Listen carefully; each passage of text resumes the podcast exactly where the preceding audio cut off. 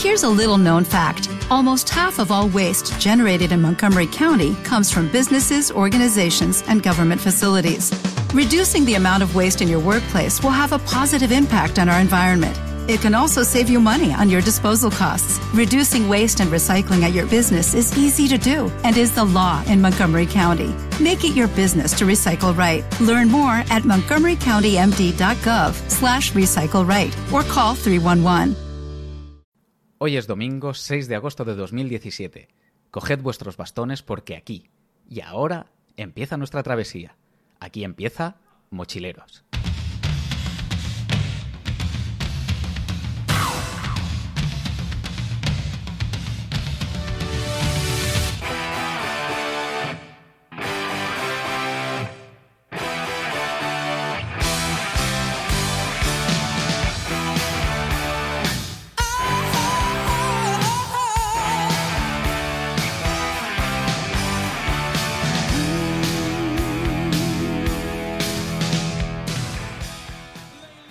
¿Qué es Mochileros? Pues sencillamente es un lugar de encuentro en el que la gente a la que le apasiona la naturaleza y disfruta de ella pueda tener un espacio en el que compartir experiencias, vivencias, anécdotas y todas las inquietudes que se os puedan pasar por la imaginación. Hablaremos de las precauciones que deberemos tomar en nuestro camino, del equipo necesario, de cómo reaccionar en según qué situaciones y de mil dudas que irán surgiendo a cada paso que demos, pero tampoco nos enrollemos demasiado, porque casi mejor ir viendo sobre la marcha hacia dónde nos lleva esta caminata.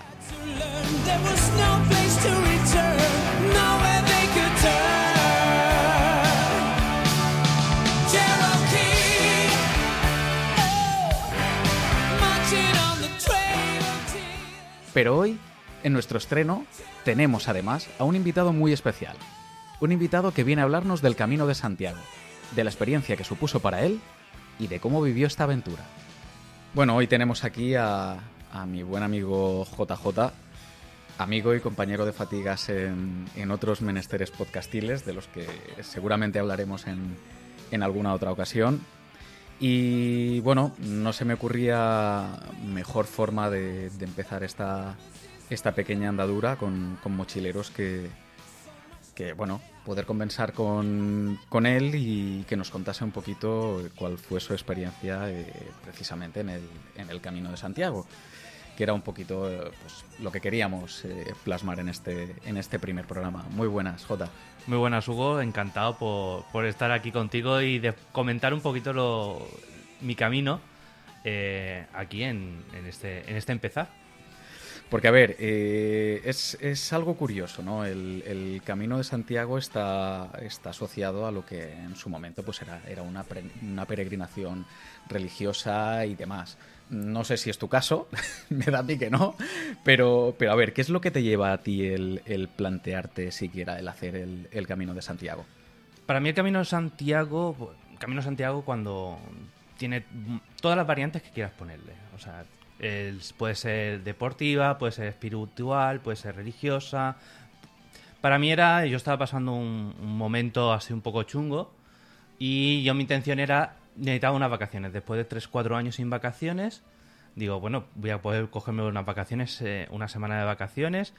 Y no sabía muy bien qué hacer. Y de pronto se cruza por mi lado una amiga y me comenta que el año pasado hizo el Camino de Santiago. Que dice, pues hizo el Camino de Santiago y estuvo muy bien y tal. Y claro, en ese se te enchufa el chip y empiezas a armar puzzles y dices, ¿por qué no? El año anterior había hecho un amigo mío, un muy buen amigo mío, el Camino de Santiago y me dijo que le gustó muchísimo y digo, oye, pues, ¿por qué no? Al final es una prueba de superación. Es, es, ¿Por qué no voy a poder estar seis o siete días andando en, allí perdido por Galicia, por unos parajes impresionantes comparados con, con Alicante, el lugar de donde estamos, Alicante y Murcia? Y digo, pues, ¿por qué no? Vamos a, vamos a intentarlo. Y, y, esa fue la, esa fue, se cruzó por, por medio del camino de Santiago y un reto, fue un reto. Fue un reto, un este de superación y sobre todo un cambiar de chip. Bueno, a ver, eh, después de varios años sin tener vacaciones, como bien estabas diciendo, ostras, que menos que, poder desconectar un poquito. Y, si lo haces estando en contacto, de la, en contacto con la naturaleza, yo creo que te da ese, ese puntito precisamente ya no para desconectar, sino incluso para conectar un poquito más con, contigo mismo y, no sé, hacer de, este tipo de experiencias, eh, si cabe, algo, algo incluso un poquito más especial. Eh, si bien en tu caso, por lo que, por lo que me cuentas, no era, no era una, peregrinación religiosa como era, como era eh, inicialmente el camino. Inicialmente, exactamente. Pero vamos, tú, mm, por ejemplo, fuiste solo, te fuiste con algún amigo, algún conocido. Yo me fui solo. Yo decidí irme solo. Para mí el, Camino Santiago, yo, este puede ser el primero, no sé si haré alguno más. Yo, pero voy a hacerlo, voy a hacerlo solo. Cogí el coche, me fui hasta, me fui hasta Madrid y de allí me fui hasta Tui, que yo hice el camino desde Tui hasta Santiago, el camino portugués. ¿A Tui que, cómo te desplazas? ¿En, ¿Fuiste en, tren? En tren. Cogí el tren, eh, un tren cama, y dormí, dormí en el tren, bueno, dormir. sí. porque tienes, todo, tienes todos los nervios del universo eh, ese, esa noche, pero conseguí en medio dormir un, poquito y a las 7 de la mañana en el tren te despiertan y empiezas y llegas a Tui. Y llego a Tui. Y aparte, para mí el camino fue... Empezó el camino con... Empezó el camino con, con una, una pequeña sorpresa que para mí fue encontrarme con mis vecinos de hace 20 años. Anda, ¿cómo es eso? Porque mis vecinos de hace 20 años, cuando yo vivía en, Cádiz, tenía justo enfrente. Enfrente es, enfrente, abrir la puerta y tener enfrente. y aparte la, con las llaves de su casa, y con la calle de, nuestra casa. Eh, bueno, éramos muy, éramos muy amigos, incluso eh, su hijo era muy, muy amigo mío. Y son de allí. Y me dijo mi madre, está Rosa y Rogelio allí en, Tui. Y me recogieron ellos. O sea, para mí el inicio del camino fue reencontrarme con, con, con Cádiz que es la conexión mía que tengo de, haber vivido en tantísimos sitios de, España, pues para mí el camino fue empezar así.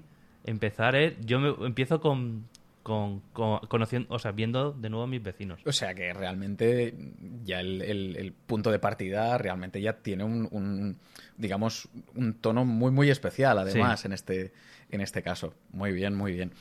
Comentabas también que tú hiciste el, camino portugués, porque realmente variantes es que hay muchísimas. Yo he estado viendo, he estado viendo cosillas por internet y demás. Yo no, no, no tengo la suerte de, haber hecho el, Camino Santiago, de momento. pero, pero sí, o sea, variantes hay muchísimas. El Camino francés, de hecho, que, además es patrimonio de, la humanidad por la UNESCO, creo que del 93, si no recuerdo mal. el camino realmente es llegar. Sea, el camino tú puedes salir desde cualquier sitio y una vez has hecho el camino empiezas a darte cuenta que hay lugares en medio del, de, de España que te ves, las, te ves las conchas del Camino de Santiago. Y es que el camino se puede empezar a hacer cualquier lado. A los que conozcan Alicante, Maisonave, que es la avenida principal, la más comercial de, de, de Alicante capital, está el inicio del Camino de Santiago. En Alicante. En Alicante, hay uno de los inicios. Pero hay, una concha allí en el suelo. Sí, sí, sí, hay, una, hay una concha en, uno, de los, en una de las fachadas hay una, una, concha. mira, eso no, no Pero por ejemplo, cuando eh, unos, unos meses después estuve en Minaya, que es un pueblo de, de Albacete, ahí también. también tiene otra concha de, del camino. Pero es que eh, al lado del pueblo de mi familia, mi familia es de Vélez Blanco, está en Almería, en Vélez Rubio hay otra concha. el camino realmente es llegar. Es el camino a, Santiago. Vale, porque... Aunque está, hay caminos institucionales. Ahora explicaremos un poquito el. Porque, vamos a ver, una, cosilla que, me, explique yo, y esto lo digo también desde la más absoluta de las, de las ignorancias, y, prefiero que me lo expliques tú. El camino de Santiago no es ningún camino que el apóstol Santiago hiciese en su momento, sino que son caminos de peregrinación para llegar a Santiago de Compostela, sea cuál sea el inicio, el camino y desde dónde vengas realmente. Porque yo por lo que he visto, o sea, hay, hay ramificaciones del camino que vienen desde la República Checa, en, el centro de Europa. O sea que no, no, no, es, no es un camino que hiciese el apóstol Santiago, sino que lo que se va buscando es que el destino final realmente sea, Santiago de Compostela. ¿Dónde, dónde acabó eh, Santiago Apóstol? Que, que, que pero desde, creo que de Jerusalén a España y después sus restos están en, Santiago Apóstol. Tampoco me conozco mucho la historia. Sí, supongo. Bueno, pero supuestamente. ahí está. Ahí, al final, eh, Santiago, Santiago de Compostela y Santiago Apóstol es, es uno. Porque recibe un nombre. Los dos están unidos. Pero eh, hay que decir que el Camino de Santiago es una de las vertebraciones de, de Europa. Porque te encuentras a europeos, te encuentras un montón. Nace desde Francia, desde, desde París, está el camino, uno de los caminos más importantes. toma muchísima relevancia el Camino de Santiago desde, desde el, el año 1900, no, el año 999, en el cambio de milenio, ¿vale? Fue un- una por aquellas cosas de que se va a acabar el mundo en el 999. Es que ahí se- ahí se juntaron varias cosas, porque a finales del, del- del siglo IX eh, se encontraron supuestamente las supuestas reliquias pertenecientes al, al apóstol y pues la gente con el cambio de milenio lo que quería era una redención de su alma Sí. para, para no arder por, Y- la, por la eternidad. Estuve leyendo hace poco que había incluso países que si atestiguabas que habías hecho tres veces el camino estabas libre de impuestos y... ¿Qué me dices? ¿Eso Sí, dónde? sí. No, pues ya hace, hace aparte de Andorra, sin tener que caminar, claro. Pero ahí el Camino de Santiago tiene, incluso había, había normativas y leyes que, en, en los siglos anteriores que, que hacía que el peregrinaje, el peregrinaje fuera estuviera institucionalizado incluso. Ahora mismo el Camino de Santiago, sobre todo en la parte de, de, de 15 150 kilómetros a la redonda, es casi una industria, no diciéndolo malo, simplemente lo que es, porque eh, es- hay albergues, los albergues son públicos y privados, está el precio estipulado, eh, la gente se vuelca y al final te das cuenta que tú como peregrinado, eh, como, como peregrinador, pe- Peregrino. peregrino, pues se me había ido la palabra, gracias, como peregrino, eres parte del paisaje. Yo era el parte del paisaje, o sea, la gente de, que vive allí ve al peregrino como el paisaje. Forma, formamos parte del paisaje, porque pude, tuve la oportunidad de hablar con, con, con autóctonos de la zona. Y, Madre mía, parece que estamos hablando aquí de que sea una tribu, una tribu batusi o algo por el estilo. Estamos hablando de Galicia, por Dios. pues estuve hablando con gente de la zona y, y decía, no, es que yo veo andar y tal, y, y al final asumes que eres parte del paisaje. Claro. Y no sé, es un. Eso, pero en, en ese sentido es. Tiene, estás andando. Estás andando mínimo 1200 años de historia. O sea, no es algo que empezara ayer o antes de ayer. No, no, estás. Tienes a tus espaldas 1500 años de historia y tira para adelante. O sea, vas a- estás siguiendo una tradición y lo que decía y lo enlazo al principio, que es vertebradora de Europa porque lo que te encuentras son europeos.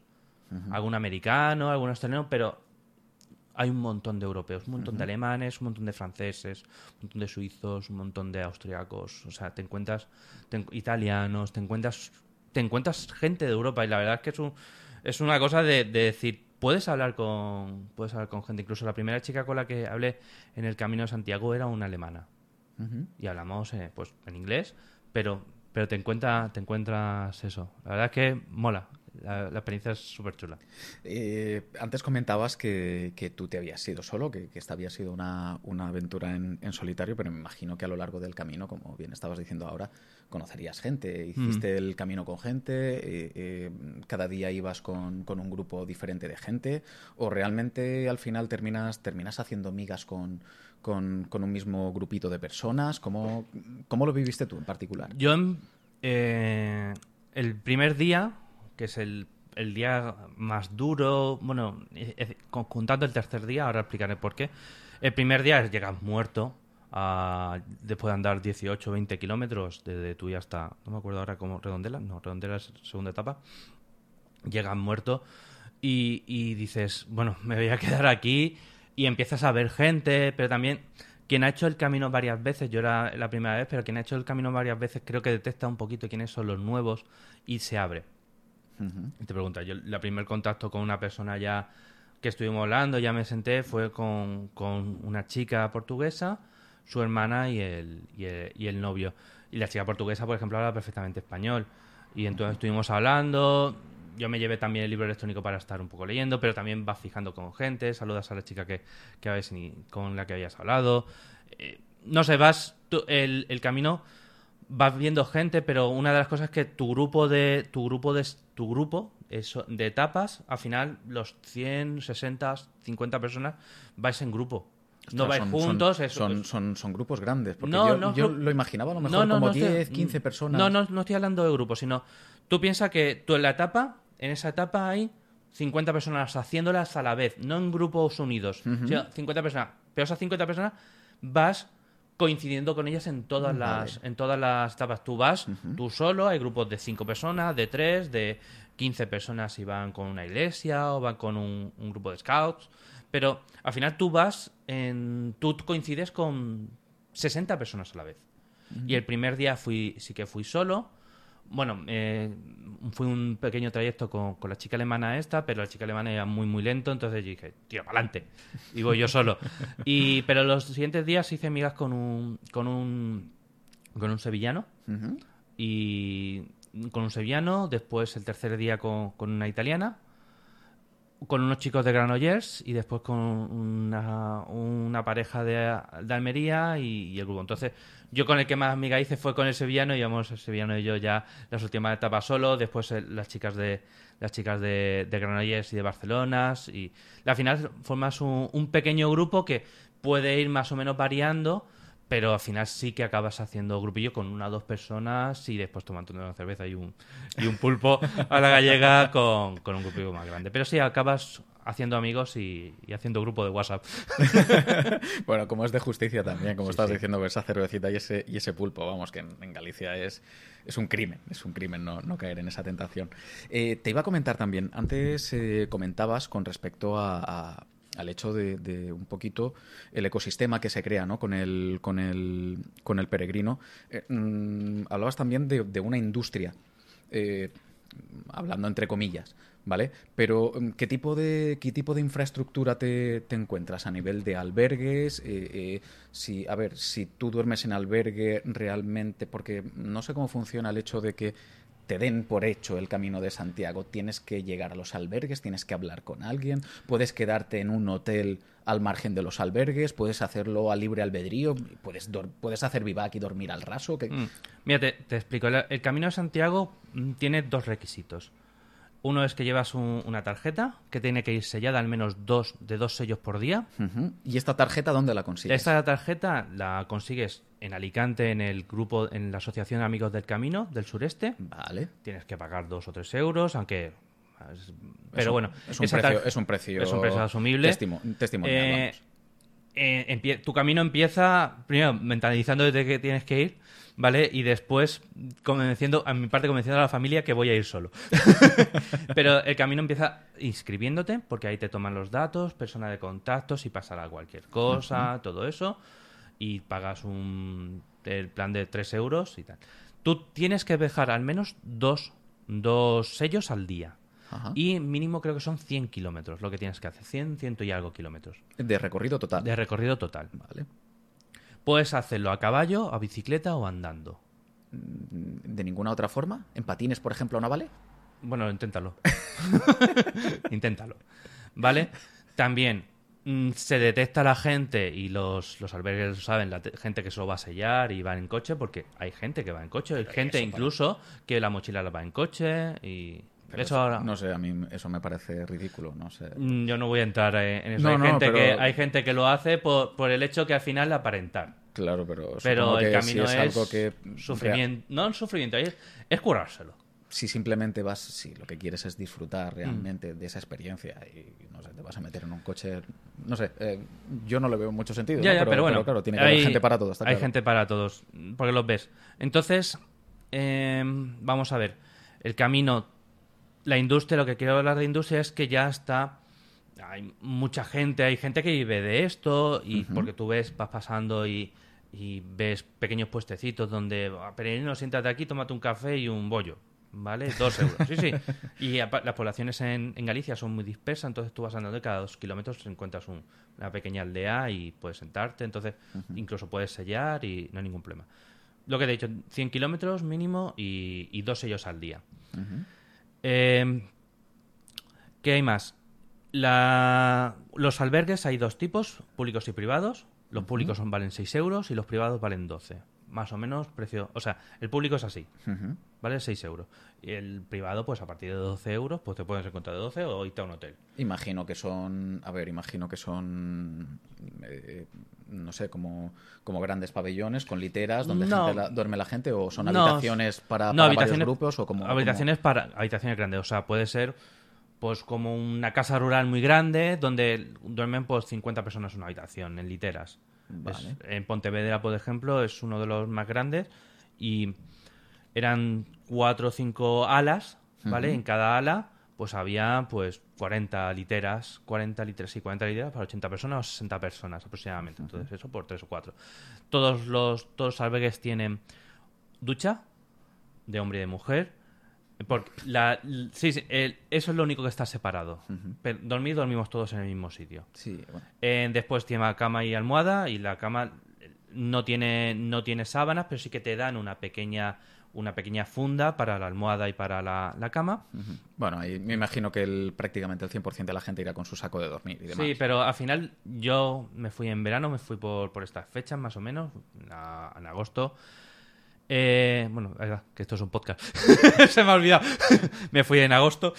Eh, y yo llevaba el saco de dormir, pero al final no lo necesité primero porque el saco de dormir es un follón. El saco de dormir, la manta americana que llevo, es un follón meterlo. Lo usé solo la primera noche. Y como me llevé una palestina, la palestina me la echaba por, por, los, por, por los riñones y así no. El pequeño frío y donde uno de los sitios donde más puede, puedo caer lo, lo tenía cubierto. Ujú. Y ahí puedes ducharte, puedes lavar la ropa, eh, no puedes comer. Allí no, allí no, bueno, se puede comer porque hay una zona de comer, pero no te dan, tienes una cocina, si hay algo bien y si no, pues también, pero no, tiene, no es un restaurante. El tema del restaurante eh, lo tienes alrededor. Tú puedes comer en cualquier sitio. Normalmente suelen tener un menú del peregrino que vale 8 euros, 7 euros. Sí, imagino que tiene que haber, pues eso, los típicos barecitos, Sí. restaurantes alrededor donde... Y en vez de menú del día, menú del peregrino. Ajá. Tiene. Y después mucho puesto de comprar cosillas. Eso es más o menos la... Los la- souvenirs a, a punta su, pala. a- punta para. Entonces, eso es un poquito eh, lo que decía la industria. Está todo muy institu- institucionalizado, los albergues son públicos, aunque están privados. Entonces, está, está preparado para que el peregrino no tenga que estar buscándose las... Yo no iba, no iba midien- mirando dónde iba a, a dormir. Simplemente muchas veces... Mira, sobre todo cuando llegué a Pontevedra, yo tenía creía que iba a cruzar Pontevedra entero y no. Nada más entrar a Pontevedra, ¡pum! eh, giras a la derecha y te encuentras, te encuentras ya un montón de gente tirada en el suelo y las mochilas ya en cola. Entonces te quedas así, ah, pues es aquí el albergue. Pues ya te quedas allí, allí. Y el, sobre todo, cuando llegas al albergue te dicen primero los que van caminando, después los que van en bici, los que van a, los que van en caballo y de- por último, por último, por último, los que van con mochila en coche. Vale. Porque tienen preferencia los que caminan con mochila que los que no. No, es lógico también. Es lógico también. Que digo yo, oye, y haciendo un poquito la broma tonta, los que lo hacen a caballo, eh, la ruta se la dan hecha al caballo. No, que va encima. bueno, pero, eh, pero escucha, hay que estar. al final, al final se te queda aquí una cosa entre las piernas aplastado. Un, bu- un buen callo, un buen callo. Sí. A ver, eh, te quería comentar también, o te quería preguntar, mejor dicho, eh, para alguien que no ha hecho senderismo en su vida y nada de nada, el tema de balizaje, de señalización, está claro, te puedes perder. eh, mm, ¿cómo, cómo, cómo está el tema? Es decir, alguien que, que no ha salido al monte en su vida, que no ha seguido un sendero en su vida, que no ha visto unos, unos hitos de, de señalización. ¿Puede hacer el camino de Santiago? ¿Se puede perder por el No, camino? se- no se puede perder. Mira, el, el camino es muy, muy metáfora de la vida, así, oh, tal. Pero el camino es, es un camino. En algunos puntos te dice camino alternativo, porque puede ser por, por una zona más verde, entonces más, mucho más bonita, tal. Pero todo está señalizado. Todo tiene una señal, y si no tienes una señal, porque llegas a un cruce y no ves la señal, todo siempre hay una flechita, una flechita amarilla que indica hacia dónde. En algún momento puedes perderte, pero simplemente sentarse, o sea, pararse, observar y en un 10 segundos ya tienes la señal. Hay cam- algún cruce de estos que porque pasas por, ca- por carreteras y pues no sabes por muy bien, pero solo sentar, es pararse, ver dónde está la flecha y al final las flechas las detectas. Claro, porque eso te iba a decir. O sea, que te encuentres un cruce no quiere decir que te vayas a encontrar allí una concurrencia de gente o que te encuentres varias casas alrededor donde alguien te pueda decir, no, no, pues este es por este camino No, el- o por este otro. ¿no? No, no, no, no, no necesitas ir preguntando. Siempre saludar a la gente como mucho, por ser buen educado. Pero, pero es- está todo señalizado. Todo está señalizado. Hay mm, tótems con un, con un tótems con, con la vieira y te marca el kilometraje, que eso también puede ser kilometraje bueno o no, porque realmente yo hice 115 kilómetros según para la compostelana, pero según en Keep Runner hice 135, 140. o sea, hay, cuida, las apreciaciones de los GPS también. pero hay un... Lo notas porque hay sitios donde han ampliado el camino para que sea un poquito más... Para que pase por los dos sitios también. Pues hay poblaciones que quieren tener un poquito de ese de esa entrada de, caminantes y porque al final dejamos dinero. No, evidentemente. Porque llegas, piensa que te levantas a las 6 de la mañana, 8 y media de la mañana, lo que quieres es pegarte un desayuno de un buen desayuno y en Galicia se desayuna fantásticamente. Tienen un pan, tienen un pan que adoran. Lo de, lo de el pan en Galicia es religión, casi espectacular. Entonces Doy fe, doy fe. El pan de centeno gallego con, un, con una capita de mantequilla por la mañana tostado, derretido. Eso es, Eso es una maravilla. Eso es una maravilla. Entonces, es una maravilla. Es, claro, al final hay mucha gente pasando. Entonces piensa que en el camino portugués no es el más concurrido, el más concurrido es el del norte, el primitivo. Pero al final, pues estamos hablando de 60, 70, 80 o 100 personas que van pasando todos los días. O sea, poco, poco a poco es, es, dinero que. es mucho dinero, es mucho dinero, evidentemente. Muy bien. Eh, si tuvieses que quedarte con alguna anécdota, algo que te pasó en el, en el camino, algo que dijeses, ostras, esto no se me, esto no se me va a ir de la cabeza así porque sí. Para mí, mira, se me está poniendo la piel como escarpia. Yo voy a ser sincero, ¿vale? Total y absolutamente sincero en, el camino. Yo creía que el camino era solo andar. Y, o sea, yo para una persona tan racional como yo, en la que eh, yo pensaba, esto es solo andar.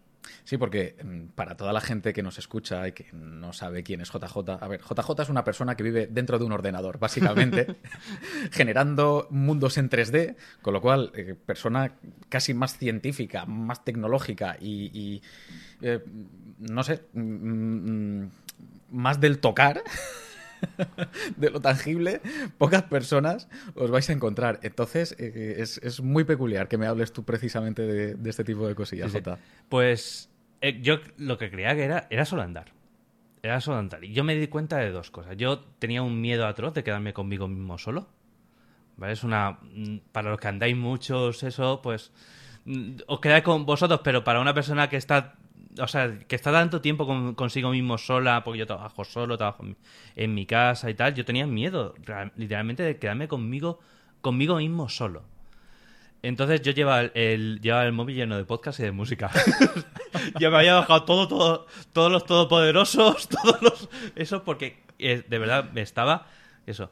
Y los primeros, el primer día o el segundo, el primer día y yo tenía a todos y me puse los cascos y estaba escuchando podcast y estaba viendo el paisaje, me concentré en el podcast y un minuto después vi que el paisaje había cambiado. Y me quedaba así diciendo, me cago en la puta, me, me, me, he perdido el cambio de paisaje. En ese momento decidí quitarme los cascos y no volver a usarlos, nunca más, excepto en población. Pues la población se te hace muy pesado. Porque la población no cambia, pero el paisaje cambia. Tú vas andando y el paisaje no te pierdes, o sea, te pierdes con él, pero no te pero te invita a seguir, a pasear con él. Joder, mola, vas viendo el cambio de paisaje y el paisaje, la verdad es que te, va acompañando, que es una cosa que, una sensación que yo no había vivido. No había vivido. Yo, yo salgo a andar, pero salgo a andar. Tengo un, lugar espectacular al lado de casa para, para caminar. La Pina de Guardamar, que es una auténtica pasada, pero no había hecho senderismo de eso, de haberme ido por ahí. Y para mí, lo impactante fue eso. Lo impactante fue el que yo me me pude quedar conmigo mismo solo mm, sin ningún problema, disfrutando del paisaje, porque el paisaje te invitaba a disfrutar de él. Yo creo que, mm, llegado a este punto y por lo que estás diciendo, eh, creo que puedo decir sin, sin, sin llegar a equivocarme demasiado que al final terminaste formando parte un poquito del paisaje tú mismo, porque terminaste mimetizándote con él, lo cual realmente es, es bonito y y creo que hace este tipo de experiencias muchísimo más mm. especiales, evidentemente. Pues sí, no, la verdad es que fue un, fue un, para mí fue un cambio y fue un, este, como podcaster hice un podcast durante el camino que grababa un pequeño audio de cinco minutos cuando salía y otro cuando, cuando llegaba. Y anécdotas mil. La chica que, una de las primeras chicas que hicieron el camino corriendo, porque hay gente que, que está haciendo el camino corriendo, lleva dos kilos y aún así lleva los hombros reventados por, por, por, el, por el roce o, o encontrarme con gente o, o, o bueno, que cuando yo estaba la segunda etapa nosotros nos estaba ardiendo el monte. Ostras. En, pues estaba en Redondela, el 2016 Redondela estaba quemándose y nosotros estábamos viendo el monte quemar. Ostras, qué duro. Es, es duro. Qué duro y, y- y qué triste también, porque es, es- Sí, es- pero bueno, Galicia que no arda Galicia no, en- en- no es normal, o sea, siempre Sí. se va a pasar, pero, pero bueno, pero- también pero- hay pero- medios. pero, no, pero no deja de ser un, pero es- un- es triste. un- y, pero veías una pasar- tragedia realmente. Veías pasar los cuatro, los cuatro hidroaviones eh, y pasar, o sea, que hacían su función, pasaban en formación y veías y a- por la noche, por la mañana empezó y a media, a media tarde ya estaba, ya estaba extinto el fuego. Pero que vives, vives eso y sobre todo el, momento que llegas. El momento que llegas, eso es, eh, es llegar. Es llegar, es decir, he conseguido, o sea, el temor de no llegar, porque otra cosa que no, pero fino, fino no lo soy, ¿vale? Yo llevaba solo el 7% de mi peso, y, o sea, en, en la mochila, y lo mínimo es el 10%, lleva esos 6, 7 kilos así, pero el llegar y, y, y tal, para mí muy bonito. Os- no sé, tiene, tiene eso esto. Yo voy recomendándolo, o sea, yo de, de solo creer que era andar a decir, no, no, si estás mal, vete y haz el camino. Y en, en estas fechas tengo dos personas que se lo he dicho y una persona me cogió el otro día y dice, voy a hacerlo solo por lo que me dijiste. No sé si te acuerdas, antes de hacerlo, estuve hablando contigo Mm. un día y te dije, necesitas hablar un poco contigo mismo. Y estabas diciendo antes que, que te daba miedo realmente estar solo, quedarte, Mm. quedarte solo. Y yo creo que en ese sentido, mm, la gente muchas veces lo que le falta es igual escucharse, escucharse un poquito, pararse, eh, bajarnos de este mundo de, de- de locura, de frenesí en el que estamos, en el que estamos montados día a día y ser capaces de escucharnos un poquito, que a veces es, es más necesario de lo que la, Sí. de lo que la gente cree, simplemente para darnos cuenta de quiénes somos, de dónde estamos, de qué hacemos y de lo que necesitamos también. Muchísimas veces. Eh, recuerdo también que cuando empezaste a prepararte, empezarte a empezaste a hacer tus, tus caminatas un poquito, pues para habituarte con, con todo el ejercicio y demás. Y después, durante el camino, eh, yo no quería ponerme en contacto contigo, ni vía Twitter, ni vía redes sociales, ni nada, porque quería simplemente que vivieses y que disfrutases el, momento y que me contases a la vuelta. Y de hecho, eh, cuando volviste, cuando empezaste a hablar conmigo, empezaste a contarme, fue cuando empezaron a aparecer los primeros brotes verdes de lo que hoy estamos grabando. Porque en aquellos momentos dije, ostras, a mí me gustaría ponerle voz precisamente a esto, a este tipo de experiencias, a este tipo de vivencias y poderlo compartir pues, pues con la gente que, que amamos un poquito. Aparte, todo este fuiste el primero que vi después del camino. Sí, Te recuerdo. porque pasaste por aquí precisamente para hacer una por- visitilla y eso no se me olvida, que lo sepas, que lo Sí, sepas. sí. Iba camino, iba, yo llegué a, llegué a Madrid, estuve un par de días en Madrid, después me fui a, a Almería a ver a mi familia y, y siempre que paso por aquí intento verte. Entonces era el rollo de decir, aparte me llevaba unas mía. pintas, Voy a, voy a empezar a llorar, de verdad. llevaba unas pintas y unas barbas y un, y un este espectacular. Y vas perfecto, tío. Y Ibas venía de- perfecto. Venías, venía de- de- venías de vivir. Sí, venías de vivir, además de, Yo- además de verdad. Yo lo, yo lo recomiendo. eh, una de las chicas que conocí allí, una, una italiana que empezó a hablarme en inglés, porque tengo un aspecto, tengo un aspecto muy, muy del norte de Europa, Como muy americano. como muy americano, tengo, como muy americano, tengo mucha gente me confunde por, por, por inglés. Eh, la, primer- la chica, una chica me, me habla normal, pues veo un, un chaval más o menos alto, rubio cuando tenía pelo y con ojos azules, pues. No, pero tengo un, un esto y empezó a hablarme en inglés. Y yo, pues, configurando en el móvil y tal, y me pongo a hablar de pronto en español y me dice, ah, es que eres español. Y digo, sí. ¿De dónde? De Alicante. Ah, yo viví en San Pedro del Pinatar. Bueno, pues eh, la historia de esta chica ya era la segunda vez que hacía el camino. Y Llevaba a 150 o 200 kilómetros hecho, porque ya había empezado desde Oporto. O sea, llevaba 15 días andando ya. Qué guay. Y esa chica, eh, estuvimos hablando y ella trabajaba, era la segunda vez, la primera vez que hizo el camino, estaba trabajando en un sitio. Y cuando terminó el camino, llegó a la empresa, estuvo dos semanas y se fue. Bueno, pues ese, ese ella quería hacer, ella quería trabajar en una empresa específica, que es tiene el símbolo es un triángulo con, con un pequeño diablo, que es el que hace en ropa de motero. Es ultra famosa. No, no recuerdo el nombre porque yo no soy motero. ¿vale? Pero el nombre, pero desde pequeño lo estaba viendo porque mi padre sí que ha sido motero. Entonces, es un triángulo que tiene así un diablo y uno de los de este famoso italiano, un corredor famoso italiano le pertenece a la empresa. Bueno, pues decidió que iba a trabajar ahí. Lo consiguió. Bueno. Consiguió entrar en esa empresa. No estoy diciendo que la gente que vaya a hacer vaya a conseguir su sueño, pero yo, por ejemplo, sí que La gente, por favor, en- si hacéis el camino de Santiago, no dejéis el trabajo en masa. A ver, hay que a pararse a, pensar un poquito. Exacto. Yo, por ejemplo, a, a mí también me ayudó, porque yo venía de una etapa que estaba trabajando, no sé lo que iba a hacer, terminé el camino, me estuve hablando con gente y al final armas todo y decidí, en mi situación, solo dedicarme a hacer una cosa. Yo me dedico a hacer, muchas cosas, solo dedicarme a diseño 3D. Pum, pum, pum, pum, y ahora mismo ya estoy viviendo de lo que eso. Pero te permite decir, si has superado los ciento, ciento y pico kilómetros, ¿por qué no voy a superar eh, el este? El, el encontrarse a sí mismo, de eso, de la vorágine que llevamos todos los días, es bueno parar, echarse para atrás, subir a una loma, ver lo que hay alrededor y decir, este es el camino que tengo que seguir. Ver las cosas con perspectiva siempre ayuda muchísimo, sí. eso es El parar y ver la señal, ver la flechita. Muy bien. ¿Alguna cosilla más que se te ocurra, que te venga a la mente, que te gustaría comentar, que no se nos quede en el tintero? No, yo creo que yo creo que no. La verdad es que es una experiencia. eh, yo lo que animo es hacerlo. No lo puedo hacer. Si puede sea por religioso, sea por espiritual, sea por lo que sea. Da igual. Yo, yo he repetido, yo no soy la persona más religiosa de este mundo, ni más espiritual. Soy una persona bastante racional, tengo, tengo los pies, pero el que yo esté hablando y esté, se me estén poniendo los pelos de como, como escarpia, solo de, solo de, de- de- de comentar lo que esto, lo que, lo que viví, tiene que significar algo. Doy, doy fe de ello, porque para la gente que nos escucha, si, si nos escucha alguien, este hombre es una piedra. O sea, este hombre no, no se emociona con, con- con nada. O sea, no, ve, ve- ve- ve a la madre de Bambi caer y él, y él se ríe, se ríe de Bambi. No, yo no me río, y hace- y simplemente hace, no, no, no, no, expreso sentimiento alguno.